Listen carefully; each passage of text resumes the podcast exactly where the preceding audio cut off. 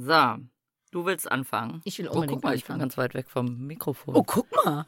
Und es darf sich aber nicht mit dem Kopfschutz. Himmels Der- oh Gott, guck das- mal. oh ich hab, das habe ich gar nicht gemerkt, weil ich hier meine Brille auf habe. Da sahst du gar nicht so weit weg aus.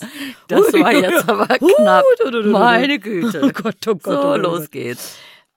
Nee, ja, Bei unserer- ist nicht eingestöpselt. Ich habe es gehört und es war super laut. Kann es bitte leiser gemacht werden? Ich mache ja schon immer einen Kopfhörer raus. ja, da, aber ich habe ja hier so einen Kasperl-Kopfhörer, ja, wo man nicht ein Ohr raus ja, machen kann. das war sehr laut, dass du überhaupt noch Ohren hast und nicht schon mit dem Guck mal, wie die geschwollen sind. eingerollt auf dem Boden liegst. Okay, also, nächster Versuch. Unserer heutigen Folge geht es um große Katzen und damit ist das eine totale Feelgood-Folge für mich. Genau, Frauke freut sich schon die ganze Zeit, weil es jetzt schön wird. Es geht um Katzen.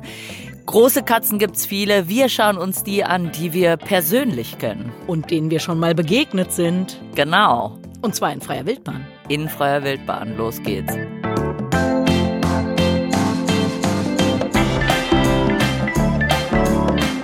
Tierisch. Der Podcast von Lydia Möcklinghoff. Und Frauke Fischer, präsentiert von Weltwach.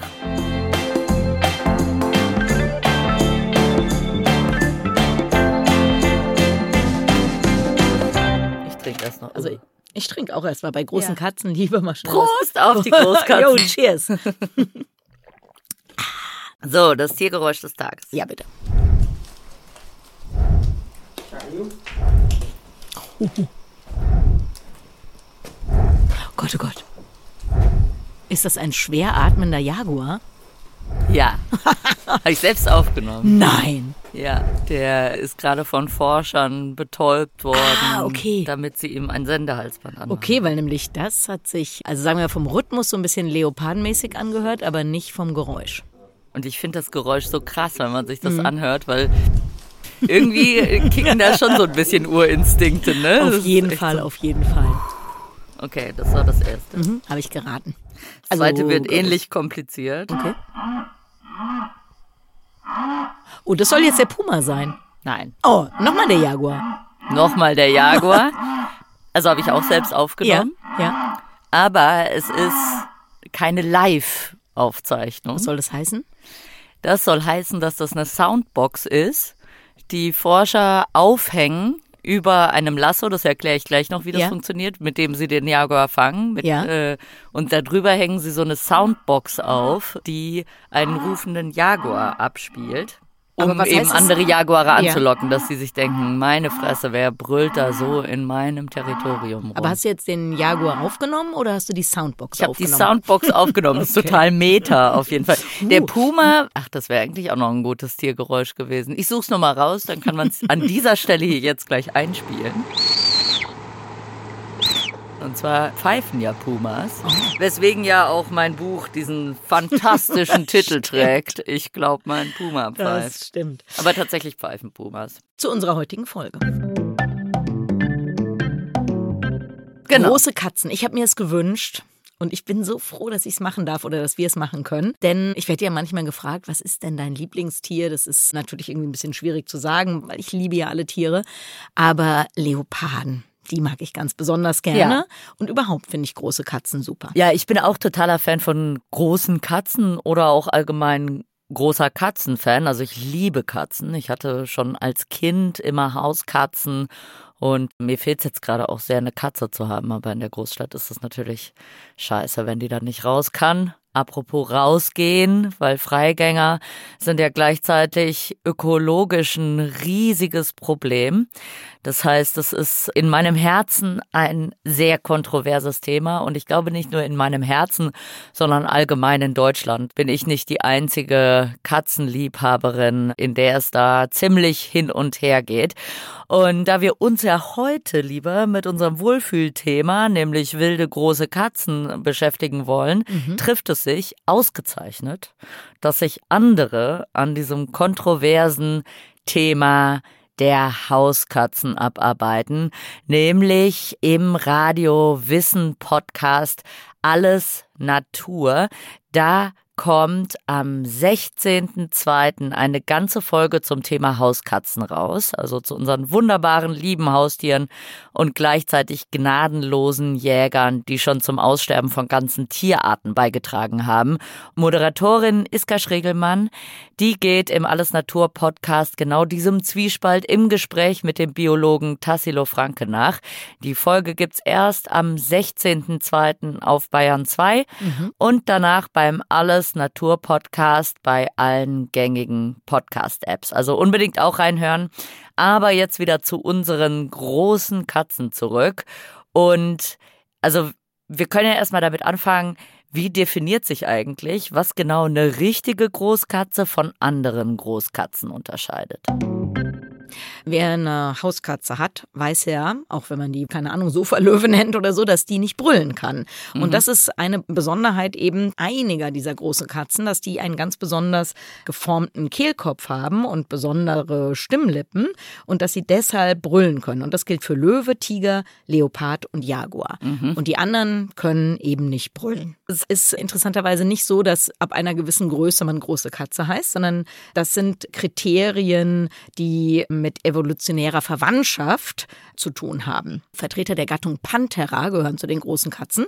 Das ist der Tiger, der Jaguar, der Löwe, der Leopard und der Schneeleopard. Der Jaguar ist von allen Panthera-Arten als erste evolutiv abgespalten ah, vor okay. 850.000 Jahren. Es gehören dann aber auch noch die zwei Arten von Nebelpadern dazu in der Regel. Und damit ist auch schon gesagt, dass zu großen Katzen, Pumas oder Geparde zum Beispiel nicht dazu gehören. Jetzt haben wir schon eingangs gesagt, wir wollen heute mal über die Arten reden, die wir in freier Wildbahn getroffen haben. Deswegen erzähle ich was über Löwen, über Leoparden und über Geparde, wo letztere streng genommen eben keine großen Katzen sind. Genau, also man kann sagen, wir reden nicht exklusiv über Großkatzen, sondern wir reden über große Katzen. Genau, und auch ne? eben die, die wir kennen. Also wir reden ja auch über welche nicht. Tiger lassen wir mal kurz weg. Ach komm, der Tiger. Also. Ich finde, wir sollten mal so eine Art Dschungelbuchfolge machen. Oh ja. Und dann können wir mal über indische cool. Tiere, ja. die wir auch eigentlich alle toll finden. Ja, weil das ja auch evolutiv. Also ich will ja unbedingt sowieso noch so eine Inselbiogeografie Insel Folge machen. Ja. Und da ist ja Indien streng genommen auch ein Beispiel mhm. für Biogeografie. Also allgemein, warum leben Tiere, wo sie leben? Und Indien hat natürlich eine verrückte Geschichte, weil irgendwann abgebrochen von mhm. Afrika und dann in einem Affenzahn da irgendwie hochgewetzt und noch rasch den Himalaya aufgestaut. Von daher ist das eine eigene Geschichte. Dann habe ich noch so eine Sache, die ist eigentlich ein bisschen absurd, aber finde ich auf der einen Seite sehr blöd, aber ich fand es auch ein kleines bisschen lustig. Deswegen will ich das hier nochmal kurz zeigen. Man kann diese großen Arten häufig rein theoretisch miteinander kreuzen. Das würde mhm. in freier Wildbahn nie passieren, aber in Zoos oder ja, in irgendwelcher Menschenobhut haben Leute sowas ausprobiert. Das finde ich ehrlich gesagt ziemlich blöd, weil wir ja diese Arten erhalten wollen. Also ist jetzt irgendwie vielleicht nicht so eine tolle Idee. Aber der lustige Part dabei ist, wie die dann immer heißen. Ein Löwen Löwen und eine Tigerin gibt einen Liger, mhm. einen Löwen und eine Jaguarin gibt einen Liguar, einen Löwen und eine Leopardin gibt ein Liat und so geht's weiter. Können wir fast mal ein Quiz machen, was was ist. Also es gibt für alle diese merkwürdigen Kreuzungen Namen. Wir fangen mal mit dem Löwen an. König okay. der Tiere. Das ist ja eigentlich auch schon wieder so ein Tier, super charismatisch. Jeder Mensch, der mit irgendeiner Form von Medien mal in Berührung kam, weiß, wie so ein Löwe aussieht. Die meisten unserer Zuhörer und Zuhörerinnen werden niemals einen Löwen in freier Wildbahn gesehen haben. Ich vermute, du kannst auch jedem drei- oder vierjährigen Kind sagen, mal doch mal einen Löwe und zumindest greift es zu gelb und braun und versucht genau. da sowas zustande ja, zu Ja, oder auch sowas wie Männchen und Weibchen unterscheiden. Wüsste jeder sofort, kommen die mit der mhm. Mähne, sind die Männchen, die anderen sind die Weibchen. Also super charismatische Tiere und gleichzeitig Tiere, die leider total bedroht sind. Also Löwen gibt es heute geschätzt so noch, ja, vielleicht 20.000 bis 24.000. Das klingt erstmal ganz schön viel, aber wenn man mal einen Blick wirft auf den afrikanischen Kontinent, das ist ja das Hauptverbreitungsgebiet von Löwen heute, dann sieht man, was das für ein gigantischer Kontinent ist. Und die waren da überall verbreitet. Also heute kommen Löwen ungefähr noch auf acht Prozent ihres ursprünglichen Verbreitungsgebiets vor. Und wenn es so weitergeht, denn mit denen geht es leider dramatisch bergab, dann gibt es womöglich 2050 in freier Wildbahn keine Löwen mehr. Unglaublich. Vor allem, wenn man jetzt gerade in der Serengeti war, da hat man so das Gefühl, da liegen die schon an jeder Ecke rum. Ne? Ja, genau. Aber wenn man jetzt einen afrikanischen Kontinent aufmalt und dann malt man da die Serengeti rein, dann hat man eben so einen mini kleinen ja. Fleck nur.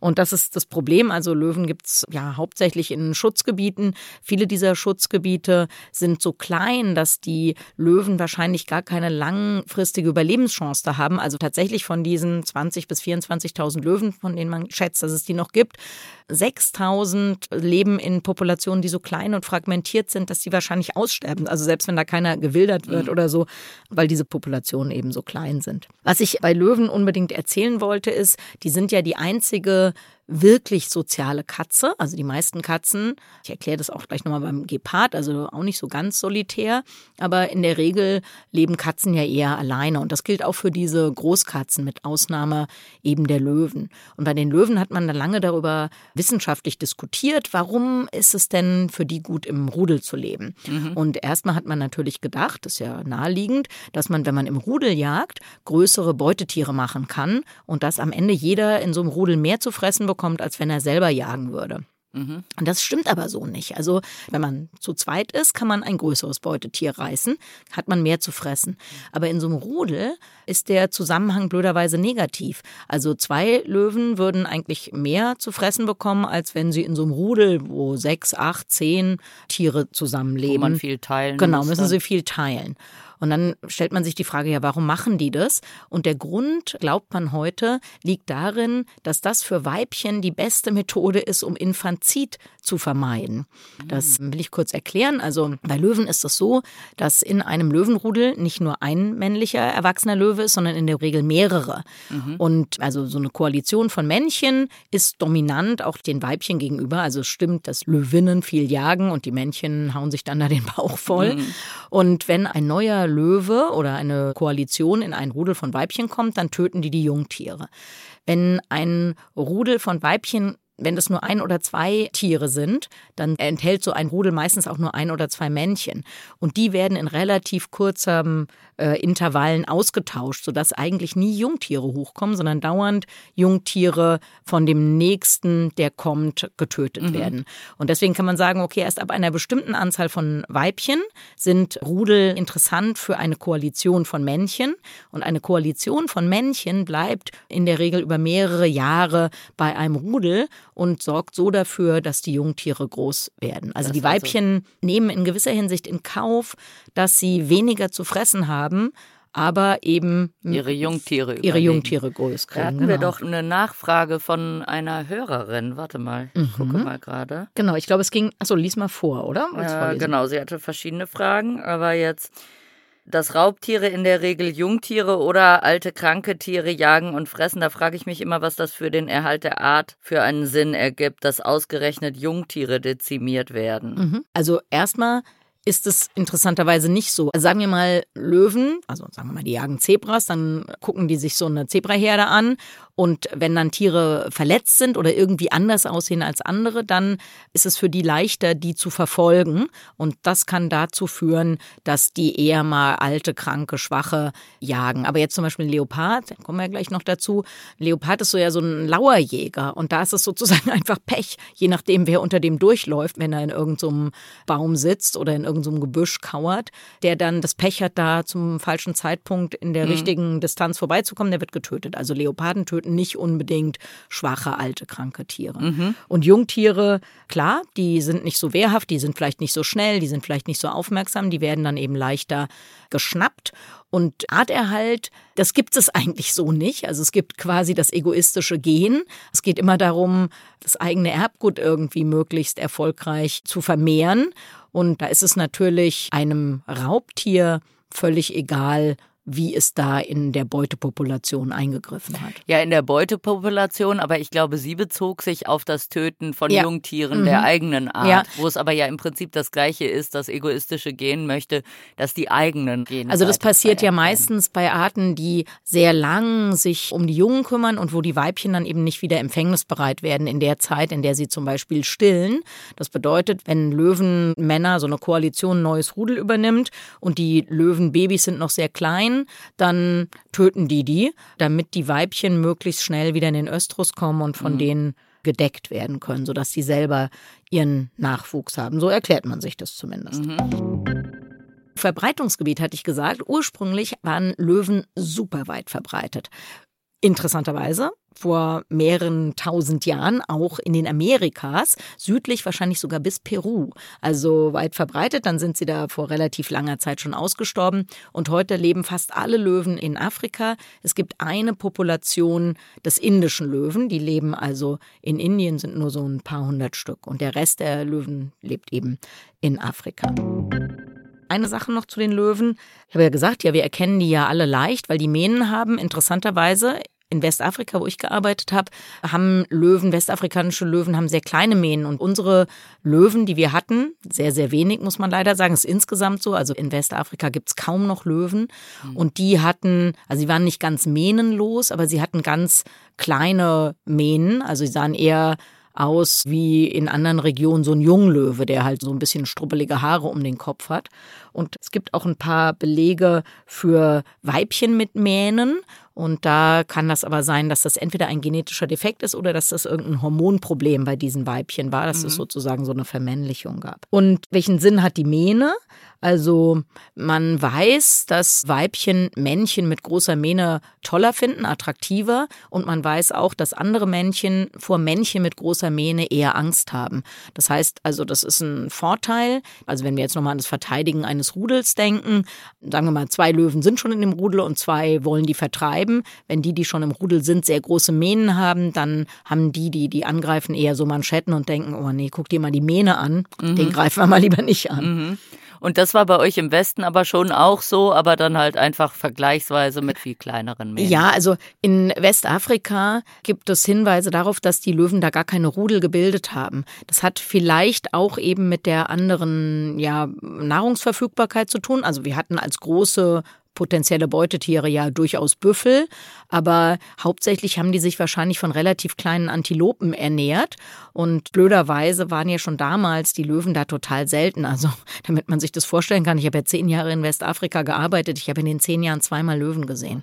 Die waren da super, super, super selten und eigentlich kann man dann heute oder konnte man schon damals gar nicht sagen, welche Effekte sind sozusagen natürlich und welche kommen dadurch zustande, dass die einfach so wahnsinnig dezimiert waren. Mhm. Rein theoretisch theoretisch könnte ja auch einfach sein, dass die Leute, die mit den großen Mähnen alle geschossen hatten und dass am Ende eben nur noch welche mit kleiner Mähne übrig mhm. waren und die dann eben einfach ein bisschen länger überlebt haben. So ein bisschen wie im Pantanal, dass einfach der Genpool so ausgesiebt genau. wird. Ne? Mhm. Also da war es mit den Kaimanen so, dass halt vor allem große Kaimane gejagt wurden, weil das für die Lederproduktion interessanter war, weswegen jetzt eben eher kleinere Kaimane, weil einfach der Genpool auch genau, also ist. so meine ich das da auch. Also wenn menschliche Wilderer halt in erster Linie Tiere mit großer Mähne schießen, dann haben Tiere mit kleiner Mähne natürlich einen Vorteil, mhm. verbreiten ihre Gene besser und dann setzt sich eben kleine Mähne haben mhm. dadurch. Und hattet ihr damals ein Forschungsprojekt äh, mit den Löwen oder nee. ging das gar nicht, weil man nee. die so selten sah? Genau, also wie gesagt, zehn Jahre, zweimal Löwen gesehen und man hat auch eben super selten Löwenspuren gesehen und wir haben sehr, sehr selten Löwen gehört.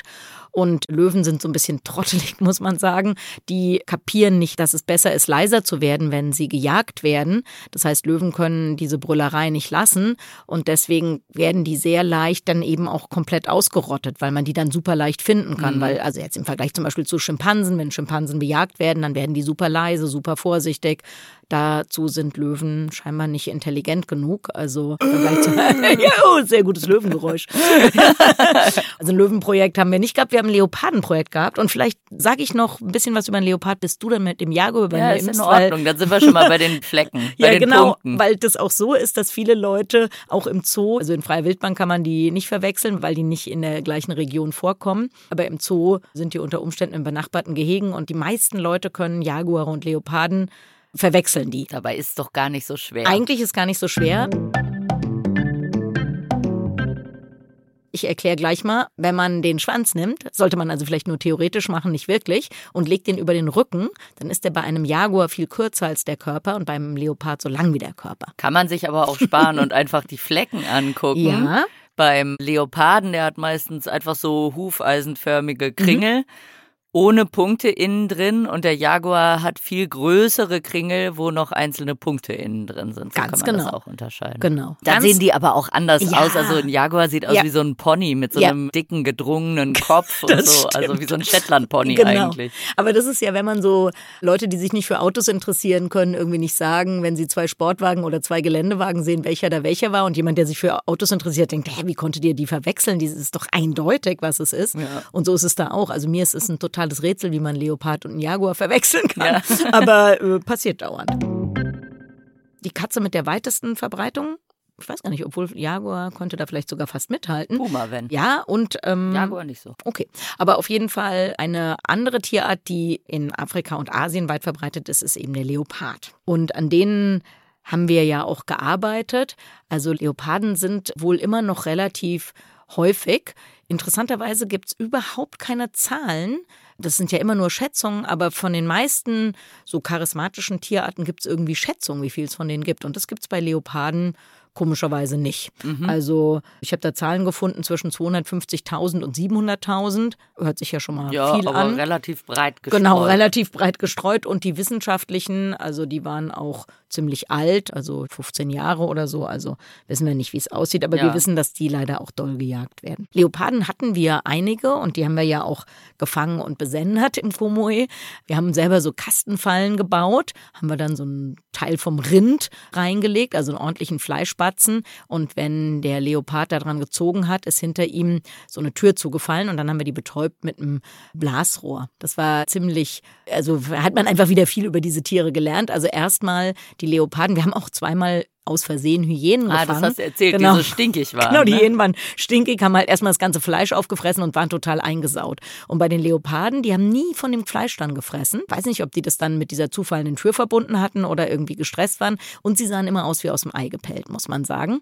Also so typisch katzenmäßig. Mhm. Und dann ja, wurden die also mit dem Blasrohr betäubt und dann kontrolliert man den Ohrreflex. Und wenn das Ohr sich nicht mehr bewegt, wenn man da drin kitzelt, dann hat man ihn rausgeholt. Und einmal hatten wir so einen Leopardenkater, der noch einmal den Kopf bewegt hat. Und dann war es eben wie bei dem Ruf vom Jaguar. Alle sind da ins Gebüsch gerannt. Da hat man gemerkt, ja genau, echter Urinstinkt.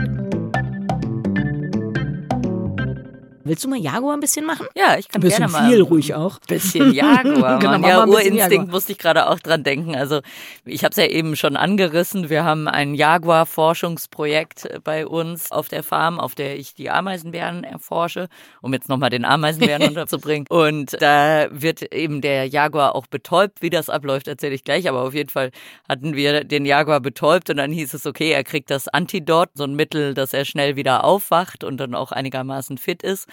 Und ganz viele Leute trugen ihn dann auf so einer Plane so ein Stückchen weit weg. Und wenn der betäubt ist, dann kann man auch Fotos machen und so, ne, Gruppenfoto hinter Jaguar und all sowas und alle so völlig angstfrei. Und dann haben die den weggetragen und dann hat der Jaguar halt wirklich nur so kurz gezuckt und alle sind gerannt. So, so großartig, wirklich, weil allen haben komplett die Urinstinkte Ja. gekickt. Wie fängt man einen Jaguar? Das ist auch eine ganz interessante Geschichte da bei mir im Forschungsgebiet, weil die viele Varianten versucht haben, wie das am besten funktioniert. In den ersten Jahren, so 2011 war das, haben sie es mit Hunden gemacht. Also da gibt's Hunde, die extra abgerichtet darauf sind, so einen Jaguar zu jagen und dann eben einen Baum hoch zu jagen, zu umkreisen. Und dann klettert der Jaguar den Baum hoch und dann kann man ihn betäuben, Okay, sozusagen. fällt er halt runter. Aber Fällt er runter, aber dann Darf muss nicht man so hochgeklettert ja, genau. sein, ja. So hoch klettern die dann auch nicht. Das hat aber nicht so gut geklappt. Also das war super stressig für alle Beteiligten. Und einmal haben die Hunde dann auch angezeigt, dass er oben im Baum ist und alle standen so unterm Baum und versuchten irgendwie so rauszufinden, so, wo ist jetzt der Jaguar? Und das war in der Nähe von der Straße, ne? Und dann hörte man halt auf der Straße, wie ein Motorrad angefahren kam, so. drrrr. Und Lukas, Freund von mir, der eben das Jaguar-Projekt initiiert hat und gegründet hat, meinte dann zu Fernando, anderer Freund, hier Fernando, geh mal da zur Straße und sag dem Typen Bescheid, der darf hier jetzt gerade nicht langfahren mhm. mit dem Moped. Ne? Mhm. Und Fernando geht so Richtung Straße, kommt auf so eine Lichtung, da lag aber der Jaguar und hat geknurrt. Das war das Motorrad, das man oh. gehört hat. Und Fernando kam zurück und meinte nur zu Lukas, Lukas! Und Lukas meinte, es war das einzige Mal, dass er Fernando weiß gesehen hat, der sonst eigentlich ziemlich braun ist. Also das ging immer schief und das war echt schwierig. Ein Halsband haben sie geschafft, aber ansonsten war es schwierig. Und jetzt mittlerweile machen sie es mit so einer Fußschlinge. Mhm. Es klingt erstmal, man weiß, so Snares, so Fallen verletzen die Tiere ganz stark, aber das Konzept dieser Falle ist eine andere. Also die zieht nicht zu, sozusagen. Mhm. Die zieht nur zu, wenn man selbst dran zieht. Das ja. heißt, wenn der Jaguar versucht rauszukommen, dann geht sie kurz zu, sobald er nachlässt, geht sie wieder auf. Mhm. In der ARD-Mediathek kann man den Film sehen unter Raubkatzen und Ameisenbären. Oh mit mir. Ja. Und in diesem Film habe ich dann auch ausprobiert, mit der Hand mal in eine dieser ja. Fallen zu gehen und die auszulösen. Mhm. Und die schnalzen dann so zurück. Kann man machen, tut nicht weh. Mhm. Sind die selbst gebaut oder kann man das irgendwo bestellen im, nee, im Jaguar-Fang-Shop? Ja, im Jaguar-Fang-Shop. es ist wie so ein Angelladen. Ja, genau. nee, die sind tatsächlich selbst mhm. konzipiert und ist dann auch wirklich ganz interessant. In dem Film kann man das auch ganz genau sehen, wie die das machen.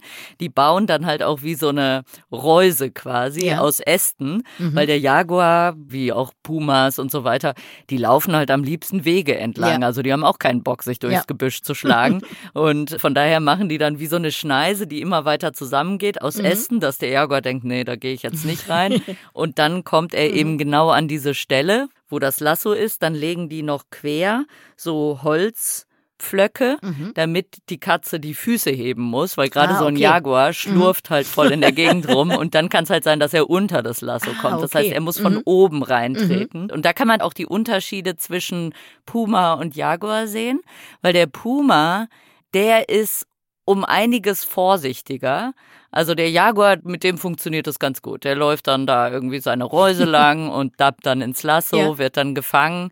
Beim Puma klappt es überhaupt nicht so gut, weil der sehr viel vorsichtiger mhm. ist. Also daran kann man eben sehen, dass der Jaguar da einfach der Top-Predator ja. ist. Dem ist alles mhm. scheißegal. Ja. Und was dann auch interessant ist, nachts werden die Fallen aufgemacht, weil dann der Jaguar aktiver ist und mehr unterwegs ist. Und damit dann der Jaguar nicht irgendwie acht Stunden da mit dem Fuß in der Falle sitzt, was ja auch super doof wäre, hat diese Falle dann noch so ein VHF, so ein Radiosignal. Ja. Das heißt, die Forscher bekommen dann im Forscherhaus ein Signal, eine Falle ist zugeschnappt und dann fahren die hin, dann kann es natürlich super oft auch falscher Alarm sein, ja. weil irgendein blöder Vogel da mhm. reingetreten ist und das ausgelöst hat. Ja. Oder auch der Klassiker Gürteltier einmal Und werden die dann auch gefangen? Oder die ja, die kommen dann wieder frei. Also, also manchmal hat man dann Tapir oder mhm. einen Ameisenbär hatten oh. wir auch schon mal. Mhm. Ja, das ist halt doof. Die müssen mhm. dann natürlich betäubt werden und ja. dann Fuß aus der Schlinge mhm. und das ist dann so ein bisschen schwierig. Oder einmal gab es auch die Geschichte, dass ähm, ein Jaguar in der Falle war. Dann sind die hin und dann haben die eben so ein Betäubungsgewehr. Veterinärmediziner da die Böschung hoch und wollten gerade den Jaguar betäuben und dann kam ein anderer Jaguar oh. angerannt. Ja und hat diesen verteidigt. Oh, aber auch ein okay. Männchen, interessanterweise. Ah, okay. mhm. Und daran merkt man auch immer wieder, dass über das Sozialverhalten mhm. von so Großkatzen, also unter ja. anderem vom Jaguar, sehr, sehr wenig ja. bekannt ist. Also man sagt immer, die sind solitär.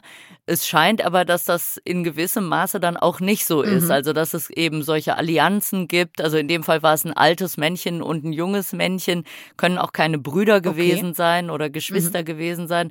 Also da scheint es schon auch so ein sozial Verhalten zu geben. Man sieht auch, wenn die Tiere besendet sind, dass die sich sehr oft über den Weg laufen und dann auch teilweise, ja gut, das ist dann oft im Rahmen einer Paarung, aber mhm.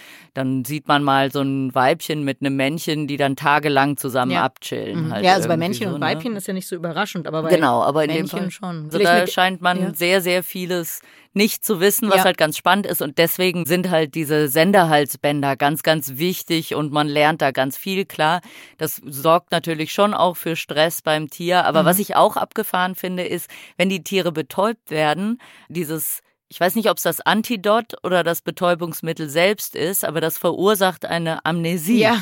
So dass der oh, Jaguar oh, sich ja. tatsächlich gar nicht daran erinnern ja. kann, dass er betäubt war, was genau, ich total das, cool finde. Äh, diesen Eindruck hatten wir auch. Also vielleicht erst nochmal, wir hatten auch so einen Sender an die Tür bei den Leoparden gebaut, dass wenn die Tür zugefallen ist, wir auch ein Signal bekommen haben. Und das mit der Amnesie erklärt, dass wir eine Leopardin hatten, die, also beim ersten Mal haben wir sie besendet, dann ist sie nochmal reingegangen, dann wollten wir sie nicht betäuben. Das war sehr abenteuerlich, weil wir gedacht haben, komm, wir machen mal die Tür auf und hoffen, sie rennt weg. Das war auch so. Also, okay. und beim dritten Mal sind wir hingefahren, um sie wegzuscheuchen, damit sie nicht nochmal in die Falle geht.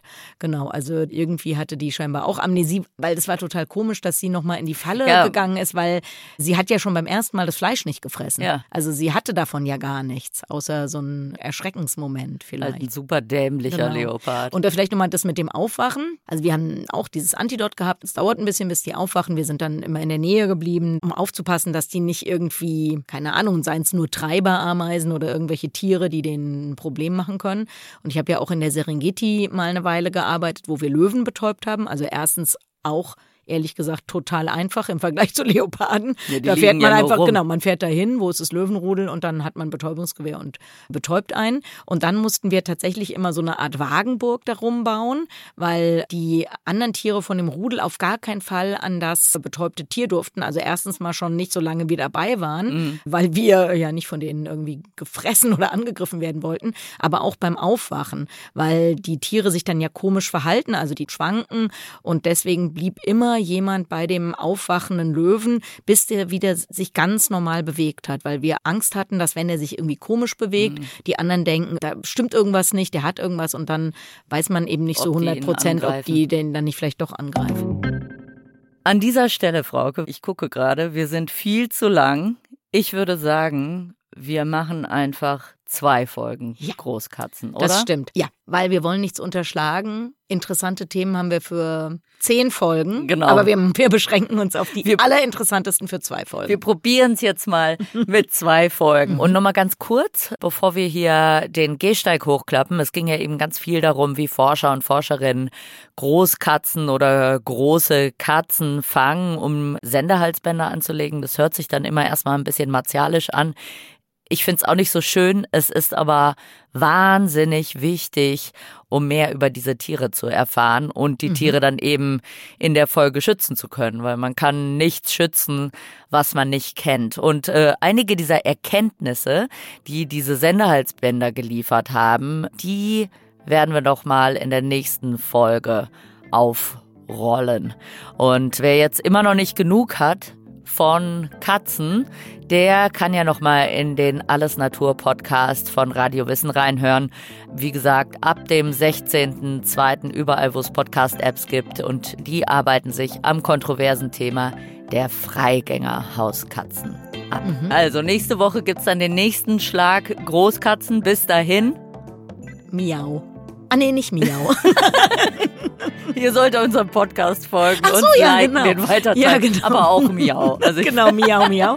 Sagt allen, genau, warum es toll ist, tierisch zu folgen, liked uns, unterstützt Eben. uns, wie auch immer. Und ich würde auch sagen, mit so einem Cliffhanger, also das ist ja jetzt auf jeden Fall Hörerfang Deluxe. genau. Bis nächste Woche. Bis Macht's gut. Tschüss. Ciao.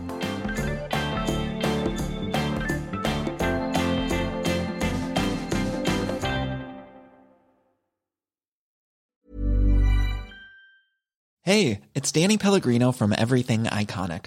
Ready to upgrade your style game without blowing your budget? Check out Quince. They've got all the good stuff shirts and polos, activewear, and fine leather goods, all at 50 to 80% less than other high end brands. And the best part? They're all about safe, ethical, and responsible manufacturing. Get that luxury vibe without the luxury price tag. Hit up quince.com slash upgrade for free shipping and 365 day returns on your next order. That's quince.com slash upgrade.